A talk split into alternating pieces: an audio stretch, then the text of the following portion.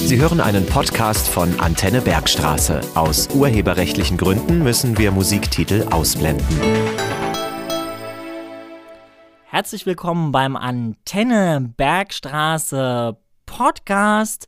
Heute beim Nerd Talk mit Dr. Endres. Das bin ich oder auch Michael genannt. Und zu Gast auf der anderen Seite des Internets in unserer Landeshauptstadt Wiesbaden sitzt Dr. Christoph Maurer. Hallo. Guten Abend, guten Morgen, was auch immer. Ja, genau. Guten Abend können wir ruhig sagen. Wir sind ein ehrliches Radio. Wir verraten auch, dass wir das Ganze abends aufgezeichnet haben. Herrn Dr. Maurer, für die Einfachheit werden wir uns den Rest der Sendung duzen, weil der äh, Disclaimer vorneweg, der Herr Dr. Maurer und der Herr Dr. Endres, nämlich ich, haben zusammen Physik studiert, ne? Und keiner Uni, die was auf sich hält, siezen sich die Studenten. Christoph, aber vorneweg, wir sind uns tatsächlich, und deswegen passt das ja auch gut in den Nerd-Talk, in den Physiker-Talk rein, wir wollen ja auch immer ein bisschen Wissenschaft hier machen. Ähm, erinnerst du dich an den Raum, in dem wir uns das erste Mal begegnet sind? Das war, glaube ich, der große Physikhörsaal. Der kleine Physikhörsaal war Der das. kleine, okay. Ähm, und ich glaube, also entweder ich saß hinter dir und habe immer auf deinem alten Laptop auf die Mike E-Taste gedrückt oder du saßt hinter mir und hast mir immer über meinen nicht vorhandenen Wuschelkopf gewuschelt. Also damals gab es noch einen Haarkranz, aber ja, ich habe deine Alopecia und vor allem habe ich die Reflexionsfähigkeit deines Hinterkopfs gewürdigt damals. Ja, genau.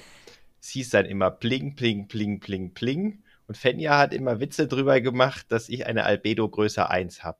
Albedo Größe 1 heißt, du reflektierst mehr zurück, als drauf fällt. Genau, also ich bin ein Perpetuum mobile sozusagen. Du bist ein Perpetuum mobile. Christoph, du hast mit mir in Darmstadt studiert.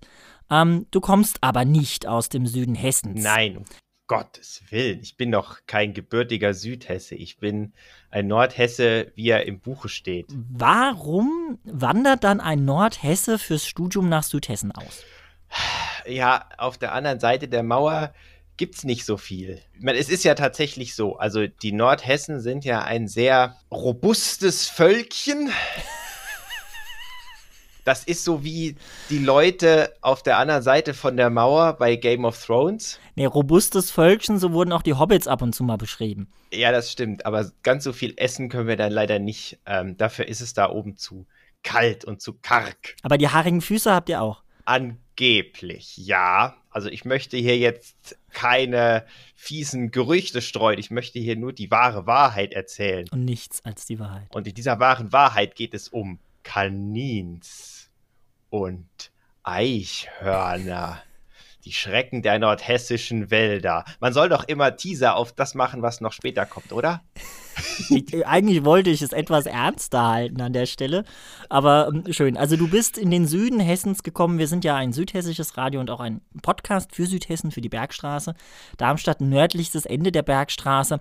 Du bist nach Darmstadt gekommen als junger Mann, damals noch mit etwas mehr Haar als jetzt tatsächlich, und hast gesagt, ah komm, ich studiere mal Physik und das mache ich da ohne, wo es Appleboy gibt. Warum?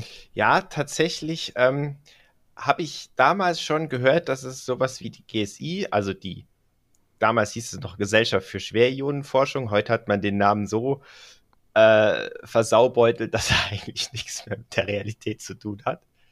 GSI, Helmholtz-Zentrum für Schwerionenforschung und der Begriff GSI ist eigentlich bedeutungslos. Das hieß früher Gesellschaft für Schwerionenforschung. Sprich, ich habe damals schon im Physikunterricht gehört, dass es sowas gab und dass man da coole Dinge tun kann und dass man da sogar neue Elemente hergestellt hat. Und dann habe ich mir damals gedacht, ja, das ist ja eigentlich, das klingt alles ziemlich cool. Ich wollte Physik studieren.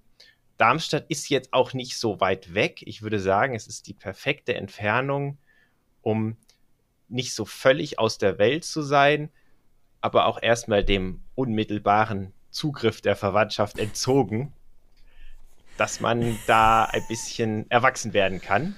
Und wenn die GSI dann da ist, kann man ja vielleicht als, als aufstrebender oder fauler, je nachdem, Jungwissenschaftler vielleicht ein paar coole Dinge da machen. Und so sollte es ja auch kommen. Aber dass du erwachsen geworden bist, das habe ich dann allerdings verpasst. Ich habe damals halt noch meine Illusionen gehabt. Ich dachte, vielleicht wird das noch mal was. Also wir, wir haben zusammen studiert, äh, wir haben auch tatsächlich zusammen im gleichen Institut ähm, Bachelor und Master gemacht.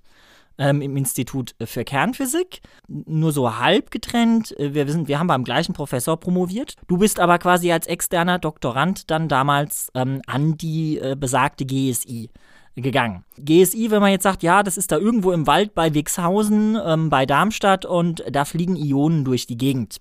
Das ist alles nicht gelogen. Ja, du hast Ionen durch die Gegend fliegen lassen? Ja, ich habe tatsächlich Ionen durch die Gegend fliegen lassen. Ich hatte das große Glück, ein äh, tatsächlich einen Versuch zu machen, an dem ich Beschleunigerzeit gekriegt habe.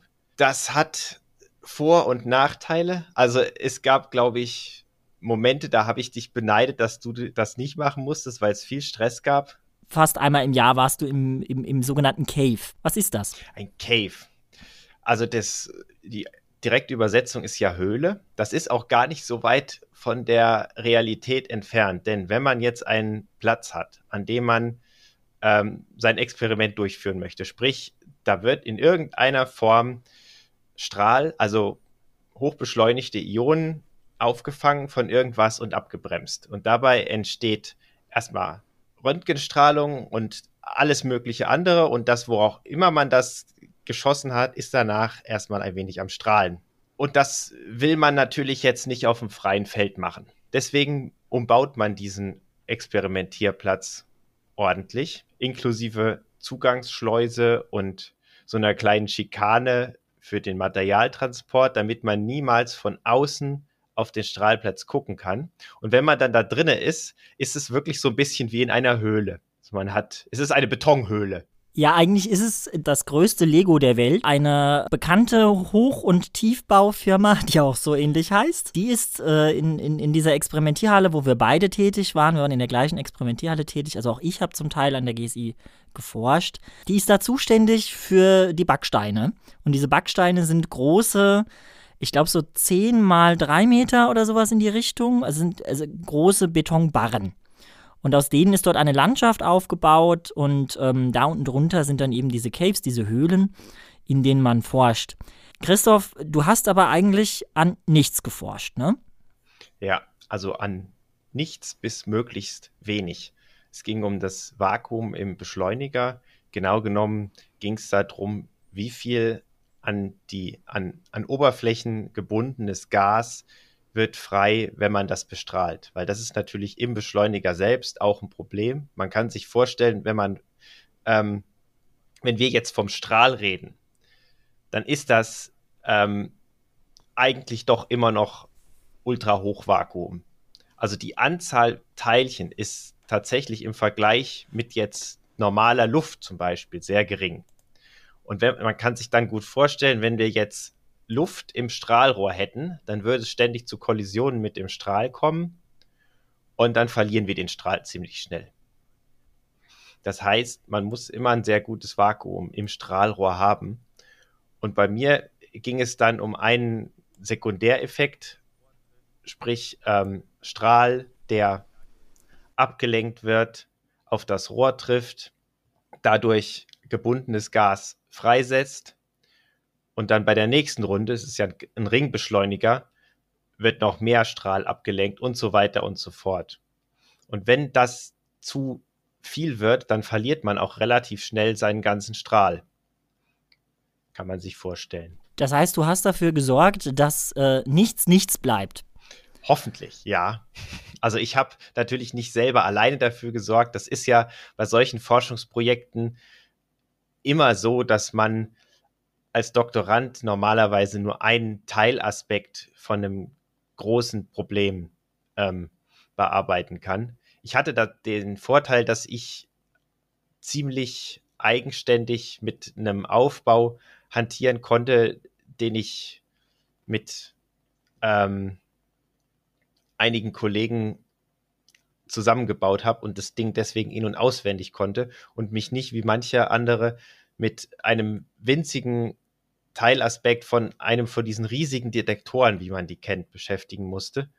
Das hat bestimmt auch seine Reize, aber ich mochte es so tatsächlich lieber. Hatte natürlich auch den Nachteil, wenn irgendwas nicht geklappt hat, dann hing mein Kopf alleine in der Schlinge. Das kennst du ja auch. Ja, du hast auch halbwegs erfolgreich geforscht in dem Sinne.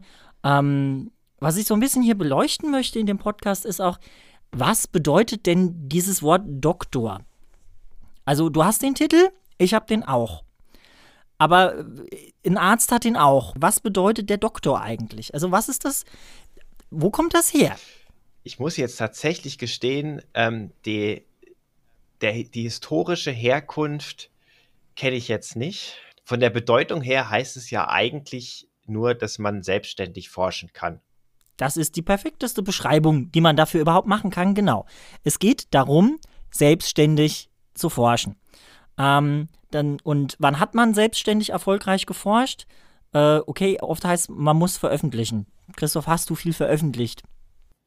Nee, nee, ich habe tatsächlich nicht viel veröffentlicht. Das lag auch ein bisschen, es hing auch ein bisschen mit dem Thema zusammen, weil es war ja eine sehr, auch, auch etwas technische Doktorarbeit.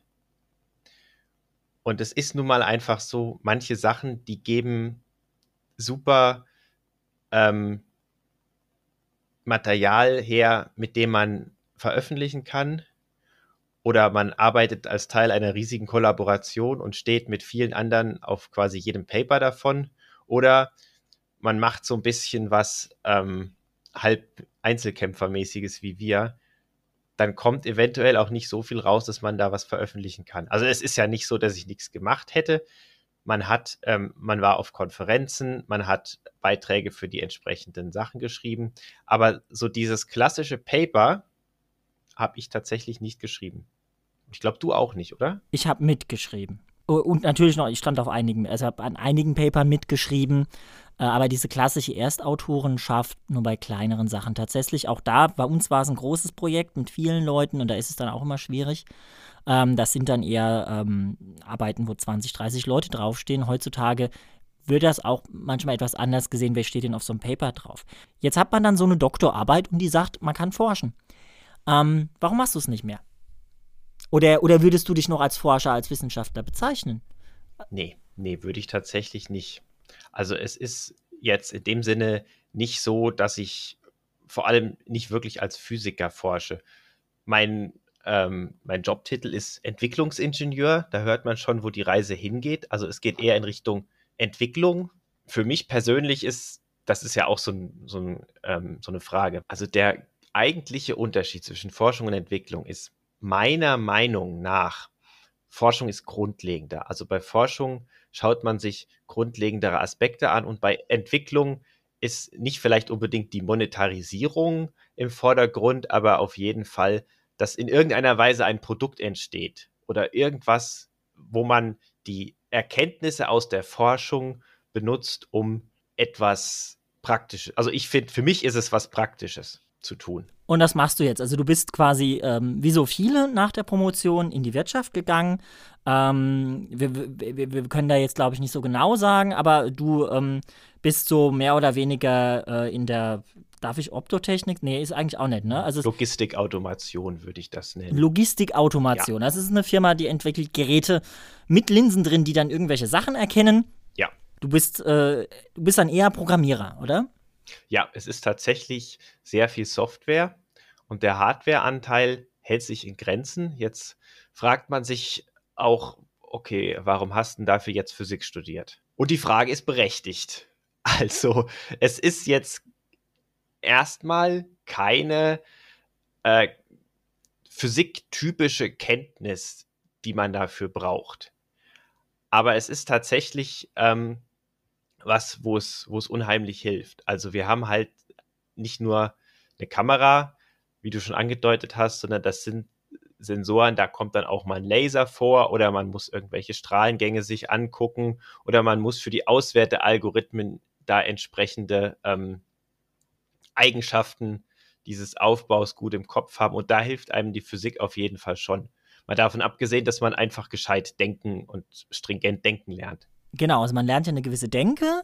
Ähm, du hast dich aber, glaube ich, bei der Bewerbung auch durchaus, äh, hast du verwenden können, dass du gewisse Programmiersprachen ähm, gelernt hast während der GSI, ne? Ja, auf jeden Fall. Also da hat mir die GSI und die Zeit da unheimlich geholfen, weil ich ähm, mir mein Messprogramm zu guten Teilen selbst geschrieben hatte. Also ich hatte das übernommen von meinem Vorgänger, was der hatte. Allerdings musste ich das dann, weil ich natürlich ein anderes Experiment als mein Vorgänger mache, man muss für eine Promotion natürlich was Neues machen, das in größerem Stile umschreiben. Und vorher habe ich einmal kurz einen C++-Kurs gemacht, beziehungsweise C. Ich auch. Den haben wir tatsächlich gemeinsam gemacht, ja. Stimmt, den haben wir zusammen gemacht. Das, das war, glaube ich, gegen Ende des Masters war das mein erster Kontakt wirklich mit C++, was heute mein täglich Brot ist. Es war eine der wenigen wirklich praktischen Kurse in dem Sinne, dass man ähm, auch was Elektronisches gelernt hat. Klar, wir hatten Praktika und dann auch den Bachelor und den Master, die Arbeit, da waren auch praktische Sachen dabei. Aber ähm, das hat sich geändert. Also ich glaube, die haben da auch was, tatsächlich was getan im Studium. Aber so Programmierkurse für Informatik, also es gab, na doch, wir hatten Rechenmethoden, ne? Ja, aber das ähm, war ja nicht Programmierung. Ja, doch, wir hatten noch Mathematiker, wir hatten noch diesen Mathematikerkurs. Aber das war auch nur so ein Semester, das muss ich mal sagen. Das ist, ähm, äh, Physiker können programmieren. Die, aber äh, aus meiner Erfahrung sage ich, ich habe das dann während Bachelor Master gelernt mehr. Also, also nicht im, im verschulten ähm, Vorlesungsbetrieb. Ja, also du auch, ne? So ist es auch, weil effektiv ist es ja so, als Physiker hat man mit Daten zu tun, in der Regel.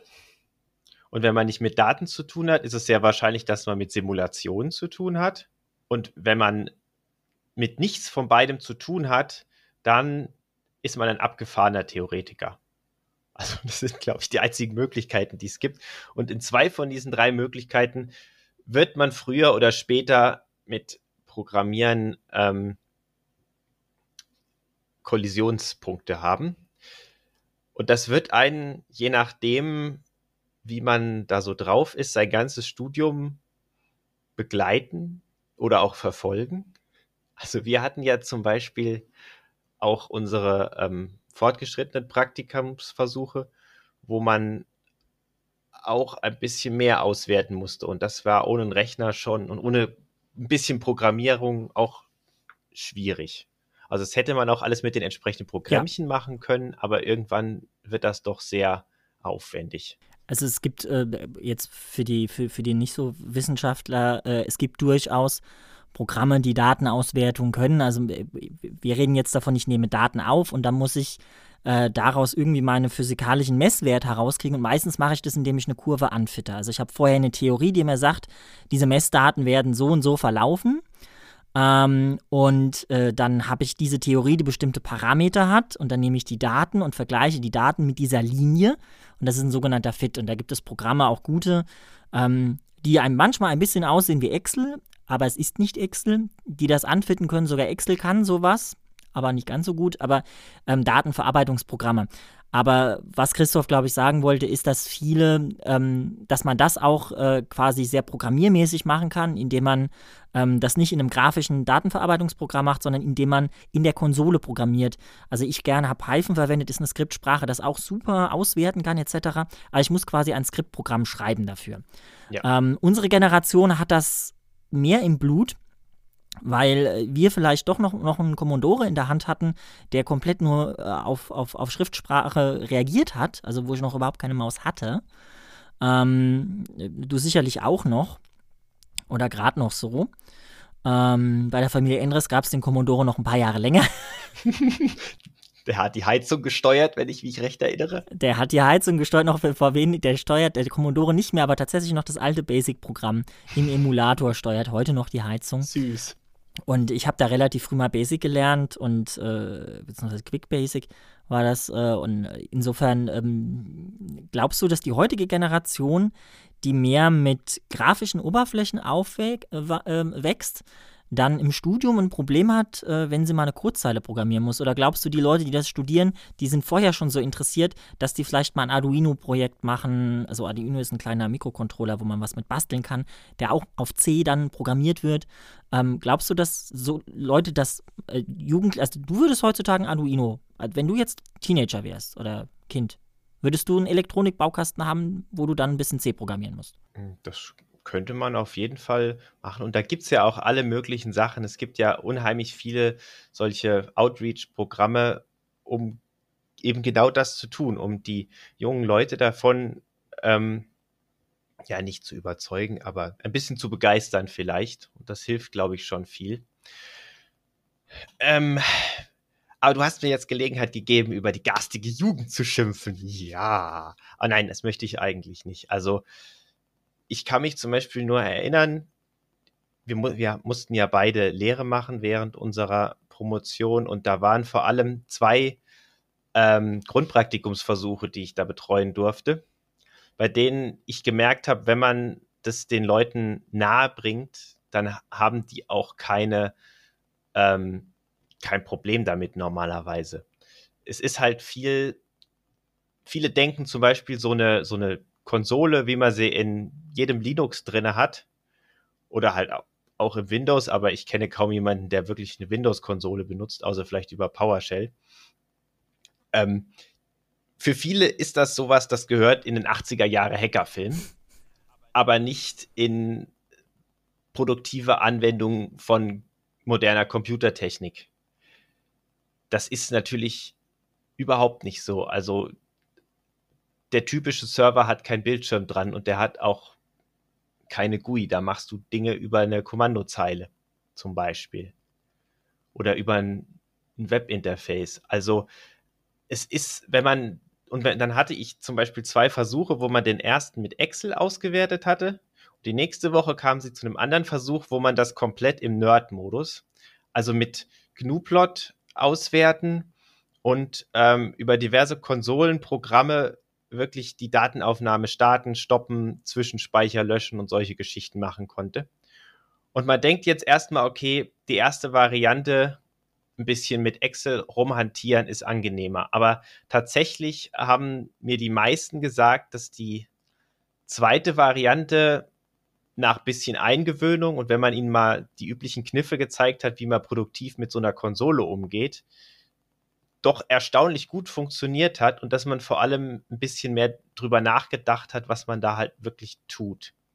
Also ich bin ja kein großer Freund von Datenauswertung ähm, mit Excel, die über mal so ein bisschen rumtippern hinausgeht. Also ich habe jetzt mit Absicht schon Excel als äh, gesagt, das ist nicht das, mit dem wir da auswerten, aber ja, man hat auch mal Sachen mit Excel gemacht und äh, gerade wenn ich ein physikalisches Modell aufbauen will, dann muss ich das programmieren, dann muss ich die, die Formel irgendwie hinschreiben und in grafischen Programmen finde ich das immer schwierig. Mathematiker ist so ein, so ein Zwischending, ähm, das eine ganz eigene Sprache ist, wo man mathematische Formeln hinschreibt. Man sieht ja auch Formeln, also auch so eine Art ähm, es, ist, es ist eigentlich auch ein Quelltext, genau, kriegt aber dann die grafische Auswertung quasi ähm, eine Zeile drunter. Das ist eigentlich auch ein schönes Programm, was viele Leute nutzen. Ja, es ist halt sehr speziell. Also. Aber man lernt es. Also wir haben es tatsächlich ja. im Studium gelernt und ich kenne auch gerade viele Theoretiker, die dann später sehr viel, also die ganze Modelle damit gerechnet haben, ähm, wo ich dann in Python rumgerechnet habe. Ja, Christoph, wir haben jetzt so ein bisschen auf der Jugend rumgemeckert, aber willst du denn, hast du denn was, äh, so eine Frage, die will ich eigentlich auch immer stellen, ist, ähm, du hast studiert, äh, du hast promoviert, du hast jetzt einen Job oder auch Geld verdienst. Ähm, würdest du anderen Menschen empfehlen, äh, so einen Weg einzuschlagen oder sagst du, Finger weg von der Uni und Finger weg von der Promotion vor allem? Promotion ist schwierig. Also die Promotion ist ja heute in so einem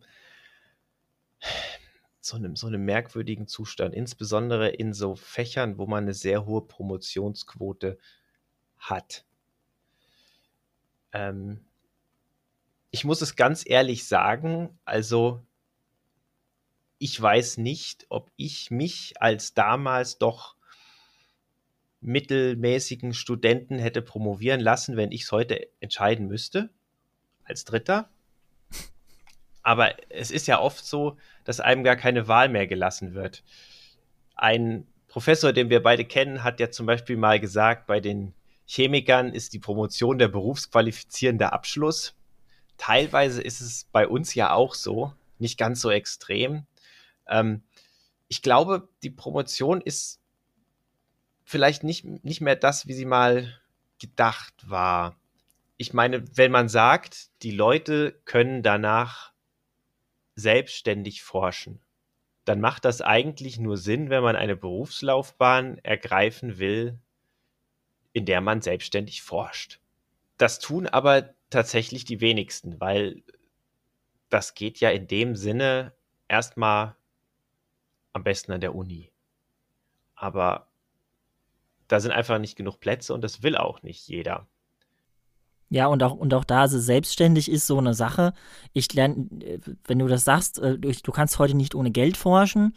Ähm, ich habe es tatsächlich in meiner Promotion gelernt, wie man solche Gelder ähm, herankriegt, weil ich das auch zum Teil selber gemacht habe, Projekte geschrieben habe. Aber auch das ist ja nicht so, wie es früher mal gedacht war. Also der klassische Wissenschaftler damals hat halt, gut, der hat dann halt äh, im Mittel, äh, näher, Spätmittelalter, Renaissance, eher so, worüber ich jetzt rede, 17. bis 18. Jahrhundert, der hat halt dann irgendeinen Fürsten gebeten, ihn doch zu unterhalten und ihm dann alles zu bezahlen. Ähm, oder hat halt äh, lustige Erfindungen gemacht. Ähm, aber klar, das hat sich alles verhindert, Christoph. Also wir können da, glaube ich, nicht mehr so denken wie damals. Du würdest heutzutage, du würdest also nicht mehr promovieren. Ich weiß es ehrlich gesagt gar nicht so genau. Also ich habe unheimlich viel während dieser Zeit gelernt. Es war auch oft sehr schön, es war auch oft sehr stressig, aber ähm, im Nachhinein glaube ich, ich persönlich bin an der Sache auf jeden Fall gewachsen. Wenn man es jetzt finanziell sieht, wenn ich direkt nach dem Master angefangen hätte zu arbeiten, dann hätte ich jetzt summa summarum wahrscheinlich mehr Geld. Und wenn man. Aber du hättest diesen Job ja nicht, weil du hast ja gesagt, äh, eben. eine wichtige Programmiersprache hast du erst in der Promotion gelernt. Das ist richtig. Und dann hätte ich bestimmt auch nicht die Qualifikation gehabt, um das so anzufangen. Wo ich eigentlich drauf hinaus wollte. Es geht ja nicht darum, jetzt einfach nur bis zum Lebensende sein, ähm, seinen Verdienst zu maximieren. Da ist es einfach was, ich möchte die Zeit jetzt im Nachhinein nicht missen. Es gab zwischendrin ähm, Abschnitte, die hätte ich jetzt nicht so gebraucht. Aber ich kenne durchaus Leute, die äh, Phasen hatten, äh, auch nicht nur während der Promotion, sondern es gibt auch im Studium äh, schon Phasen haben, wo sie Hilfe brauchen. Wenn ihr Hilfe braucht, holt ihr euch. Aber äh, eine Promotion ähm, kann schon, gerade wenn es nicht vorwärts geht, äh, ähm, einen auch äh, durchaus selig belasten. Absolut.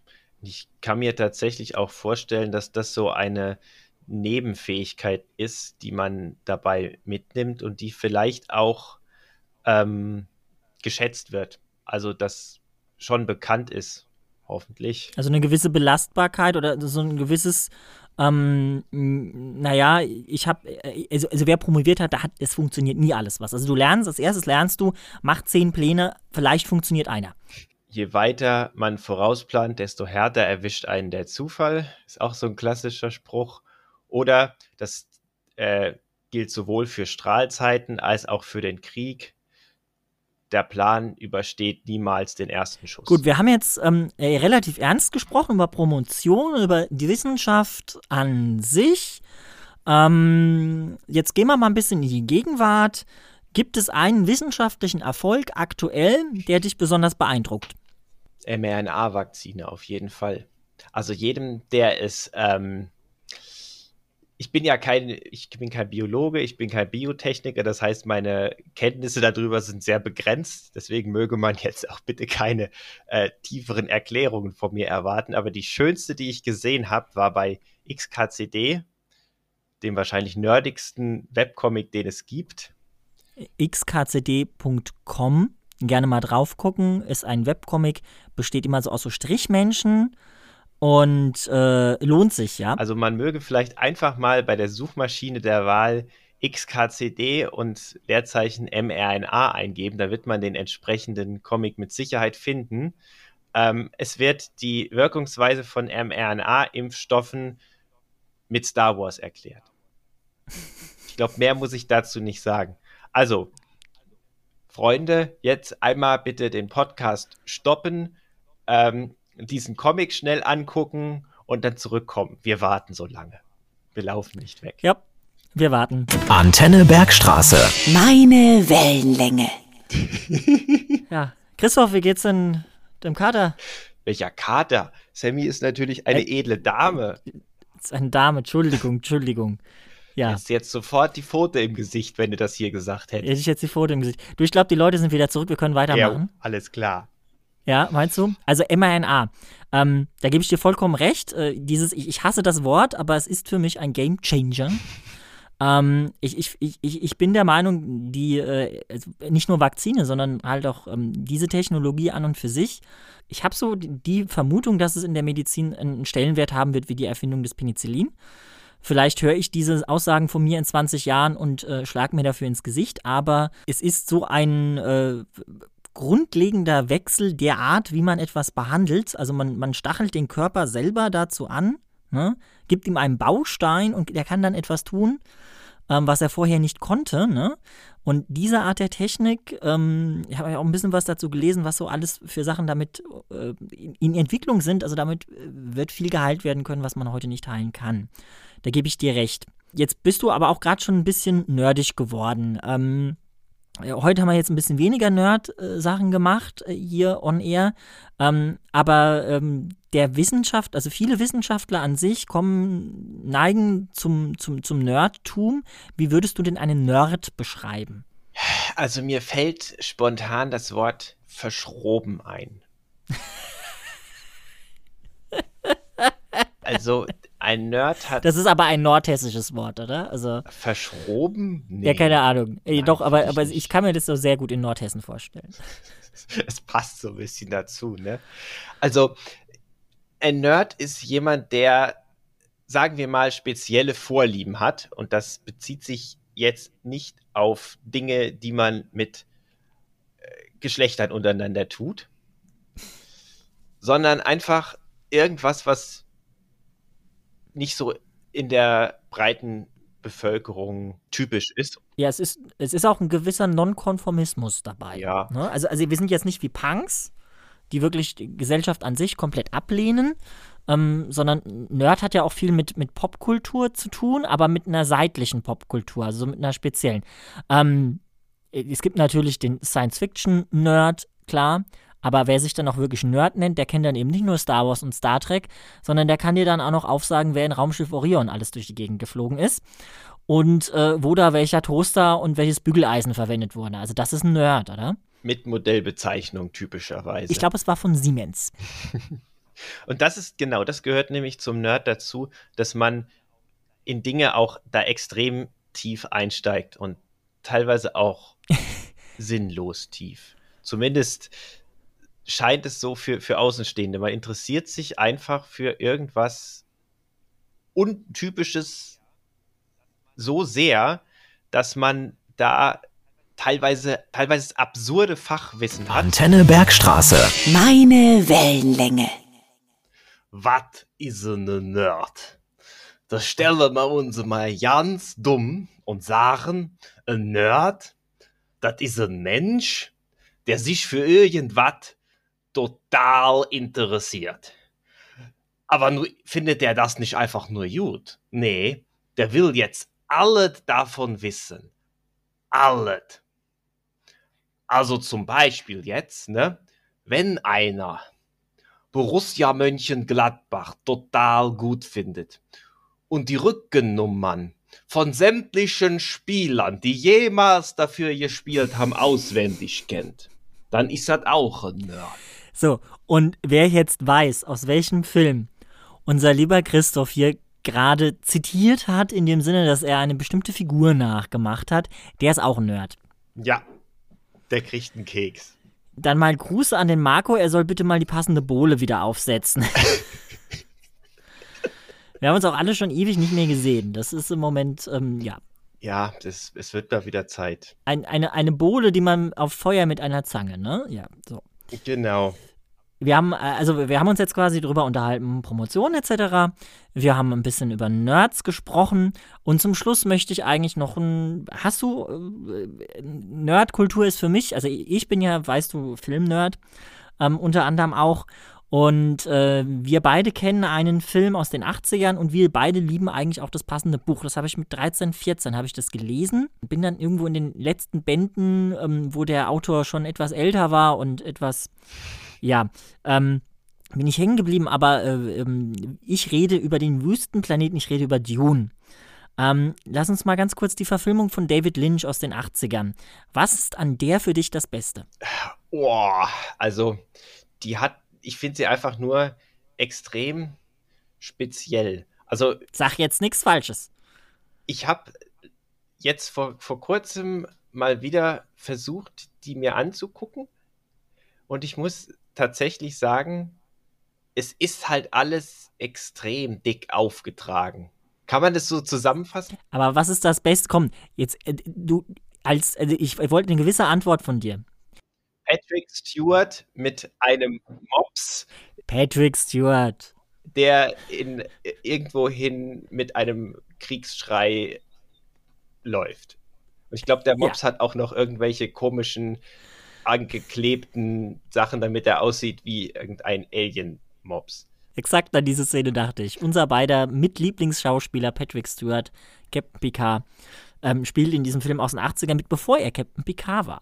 Es gibt tatsächlich eine Zeit davor, aber Patrick Stewart hat, glaube ich, irgendwann in seinen 40ern den Stein der Weisen gefunden und ist dann erstmal nicht älter geworden.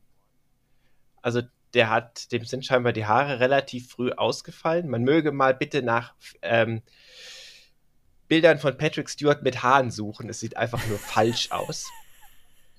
Ähm, dann ist ja es gibt, es gibt tatsächlich es gibt tatsächlich Bilder aus ähm, ähm, wo, wo, sie ähm, Fototests gemacht haben für die ersten Star Trek Folgen, also äh, Next Generation Folgen, und da haben sie ihm eine Perücke aufgesetzt und gesagt, nein, das geht gar nicht. Naja, also es gibt ja viele ähm, Schauspieler, die eigentlich eine prominente Glatze haben und teilweise gezwungen wurden, ähm, eine Perücke aufzuziehen. Ich denke da an den guten Sean Connery, Gott hab ihn selig, letztes ja. Jahr gestorben ähm, der ja auch sehr früh keine Haare mehr hatte, aber in meines Wissens in sämtlichen Bond-Filmen Toupet getragen hat, oder? Das weißt du jetzt wieder sowas. Ähm, ich bin mir nicht sicher, ob er eventuell in der Zweitverfilmung von, also die, die hieß dann, glaube ich, sagt niemals nie. Es gibt einen Film, der ist doppelt verfilmt worden. Ähm, ich glaube, Feuerball im Original und dann sagt niemals nie. Mhm. Ähm, das ist auch nicht aus der Originalserie, sondern da war dann schon parallel Roger Moore Bond. Und da bin ich mir nicht sicher, ob er da vielleicht tatsächlich keine aufhatte. Aber ich glaube, er hatte, also in den klassischen auf jeden Fall. Ähm, gut, wir sind ein bisschen abgeschwiffen. Äh, also danke Christoph für, für so ein Nerd-Rund-Ding und äh, tatsächlich ein bisschen un unnützes Filmwissen haben wir auch noch untergebracht. Freust du dich auf die Neuverfilmung von Dune oder sagst du eher, ich lese das lieber? Ähm, ich hab's, ich hab's gelesen. Ich muss dir zustimmen. Bei den späteren Büchern merkt man, dass er mit dem Alter wunderlich wird, der Autor, um es mal so auszudrücken. Jedenfalls, das ähm, die habe ich schon, schon sehr genossen, diese Bücher. Vor allem den, den Anfang. Ich weiß nicht, da kommt einfach nichts drüber. Ähm, ja, die Filme, ich glaube, es ist, es ist schwer zu verfilmen. Auf jeden Fall. Ich habe mir vor kurzem jetzt tatsächlich mal den Trailer angeguckt. Ich gucke mir sonst nie Trailer an, weil ich Angst vor Spoilern habe. Aber das ist ja jetzt hier nicht so das Problem. Ähm, es sieht, es sieht vielversprechend aus, aber ich meine, wenn es, es heißt ja, äh, man soll don't judge a book by its cover und ich finde, es gilt noch viel extremer, don't judge a movie by its trailer. Also ich war relativ begeistert, weil ich aber auch ein Fan ähm, der Optik des David Lynch-Films bin. Klar, der ist, du hast recht, schauspielerisch sehr viel dick aufgetragen und das ist aber auch ein 80er-Movie. Ähm, äh, und da passt das auch rein. Ähm, aber die Optik gefällt mir tatsächlich, das Set-Design, was da auch ein bisschen angelehnt ist, die Farben. Ähm, weil zum Beispiel die 2001er Verfilmung, das war eine, eine Fernsehserie, also eine, eine Miniserie, ähm, die war mir zu knallig von den Farben her. Und dieses graue Staubige, also der Wüstenplanet, das ist ein Staubplanet. Ne? Man muss ja auch sagen, dieser Wüstenplanet ist eigentlich eine, eine Umweltkatastrophe. Ähm, weil dieser Wüstenplanet eben Wüsten. Ne, eigentlich ist es keine Umweltkatastrophe, das ist falsch. Aber der Wüstenplanet ist äh, durch, ähm, durch einen bestimmten Bewohnerwüste. Er wäre ohne die Sandwürmer keine Wüste. Und Ja, du hast es jetzt schon gesagt, die Sandwürmer, beziehungsweise die, ähm, die Vorstufe davon, weil die ja eine interessante Metamorphose durchmachen. Ich weiß jetzt nicht, wie viel wir erzählen sollten. Nein, ich glaube, wir brechen an der Stelle ab. Aber ich wollte Ja. damit sagen, der Wüstenplanet ist, es ist Wüste und der ganze Planet ist Wüste, nicht nur eine. Und wenn ihr mal in der Nähe einer Wüste wart, dann wisst ihr, was da ist. Da ist Staub, da ist Sand. Und diese Optik brauchst. Also es darf nicht knallig, es darf nicht bunt, es darf auch nicht zu sauber aussehen. Und das war in der 2001er Verfilmung, waren mir die Paläste zu sauber. Ähm, auch von draußen. Und äh, auch diese Szene, die du eben, ähm, ähm, diese Kampfszene, die du eben beschrieben hast, wo, wo, wo, wo Gurney Halleck, also die Figur, die dort von ähm, Patrick Stewart gespielt wird, mit dem Mops durch die Barrikaden stürmt, auch da kommt danach dann, glaube ich, ein Sandsturm mit rein. Und dieses, dieses Staubige, das ist für mich so ein Feeling, was da reingehört. Genauso wie dann der, der Planet der Hakon, der muss eklig sein, der muss Blut siffen. Der, der muss Blut und, und Öl und alles ja. kaputt. Es darf, es, es darf alles Hightech sein, aber es muss einfach alles. Es muss so eine richtige Industriewüste sein. So, genau, in die Industriewüste. Und dieses optische äh, äh, Ding, was sich da bei mir so reingepresst hat aus der 1980er Verfilmung, und ich weiß gar nicht, ob das im, im Buch so vorkommt, ist dieser Herzstecker. Ja, der kommt im Buch überhaupt nicht vor. Ja. Also, wenn ich mich jetzt nicht täusche, ähm, ich glaube, du erklärst gleich mal, was es ist. Die, die haben alle so einen Stecker am Herz und der, der, der Hakon, der, der, der kann den rausziehen und dann bringt er die damit, ja, der beendet die Leben an der Stelle. Und der hat auch selber so einen, glaube Ich ich. glaube, nee, ich glaube, er selbst nicht, oder? Nee, er nicht, genau, ja. Aber Also, das war doch gerade die Sache, dass, dass der quasi ohne weiteres von jedem Ja. von seinen Unterlingen einfach mal sagen kann: flupp, Und weg. das ist also erstmal diese Idee an sich, aber es ist auch dieses optische, der zieht das so raus und also den Film habe ich nicht als 13, 14-Jähriger gesehen, habe ich später erst gesehen, muss ich, muss ich dazu sagen, ist auch gut so gewesen. Ähm, aber das hat sich mir so angesehen, du hast recht, es muss so eine Industriewüste sein. Und auch das war in der, in der Science Fiction, in der Sci-Fi-Verfilmung von 2001, war das anders. Jetzt weiß ich sogar, wie alt ich war, weil ich glaube, ich bin auf Dune aufmerksam gekommen 2001. Also war ich tatsächlich 15. Also 14, 15, genau. Das kommt, das könnte sein, dass das bei mir auch ungefähr passt. Du musst dran denken, ähm, ins tiefste Nordhessen, da, da kommen solche Sachen nicht so schnell. Also, Nein, ich habe diese Verfilmung auf Pro7 gesehen, fand es interessant und dann habe ich mir das Buch es könnte gekauft. sein, dass es bei mir ähnlich war. Und, es ähm, kann auch sein, dass ich den ja. 1984 oder 82er Film ähm, mal irgendwann mitten in der Nacht auf Öff irgendeinem öffentlich-rechtlichen gesehen habe, weil da lief manchmal einfach irgendwas, was die, glaube ich, noch in ihren Archiven rumliegen hatten und wo sie gerade die Rechte für hatten.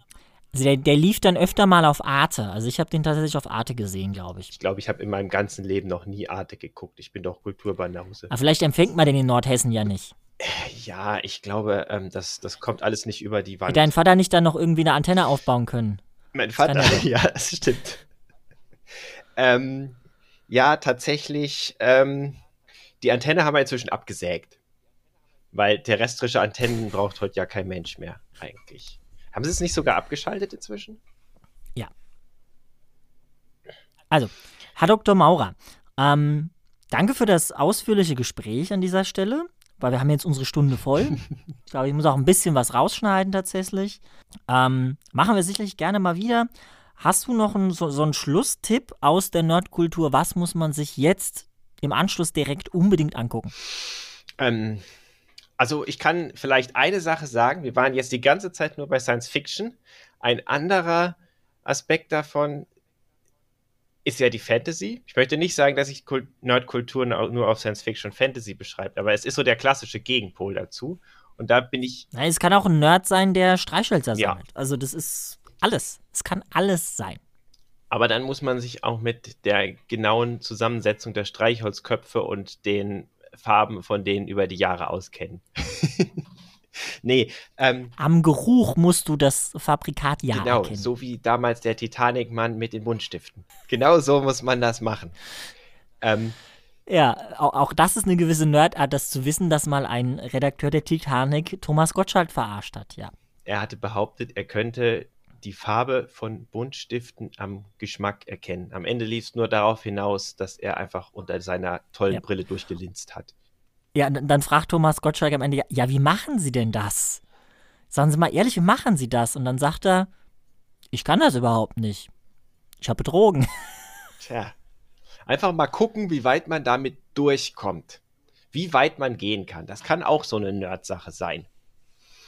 Ähm, was ich meinte. Also, was bei Fantasy? Ja, Fantasy hat mir ein Arbeitskollege gezeigt, ähm, die Mistborn-Serie von Brandon Sanderson ist ganz großartig. Vor allem, was mich zum Beispiel immer gestört hat bei vielen Fantasy-Sachen, ist ähm, das Magiesystem, auf das das Ganze beruht, kann immer genau so viel, wie für den Plot gerade notwendig ist. Und sonst nichts. Und das, je nachdem, was man für den Plot gerade braucht, ändert sich das auch mal und führt zu Inkonsistenzen. Ja, oder, oder es ist einfach total überdimensioniert und kann eigentlich alles, wird aber aus irgendeinem Grund nicht für alles verwendet. Genau, also. Ne, dann gibt es dann gibt irgendeinen plot der immer sagt, ja, aber das darfst du nicht, das geht nicht.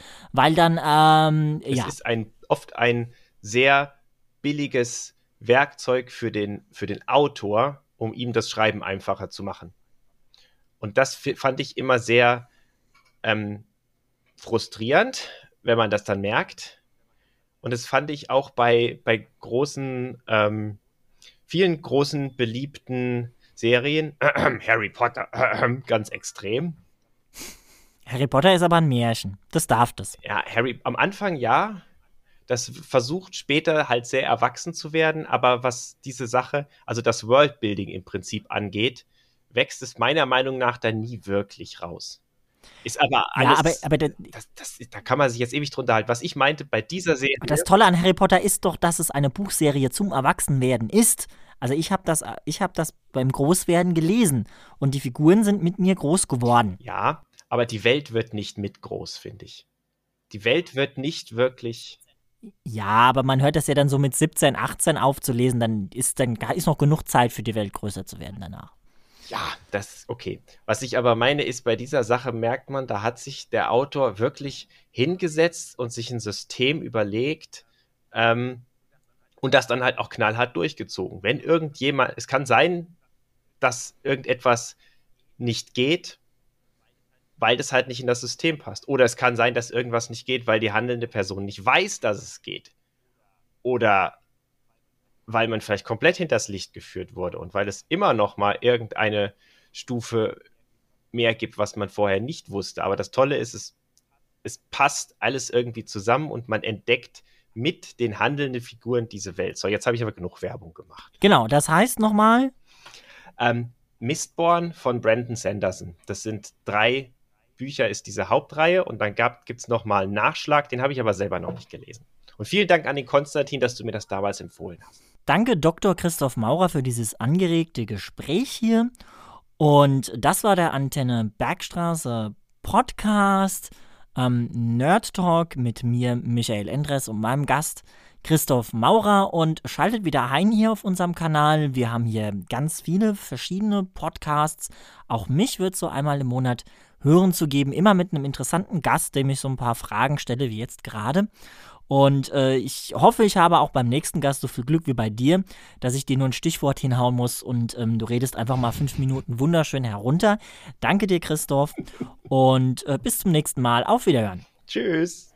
Sie hörten einen Podcast von Antenne Bergstraße. Weitere Sendungen und Beiträge zum jederzeit hören auf antennebergstraße.de.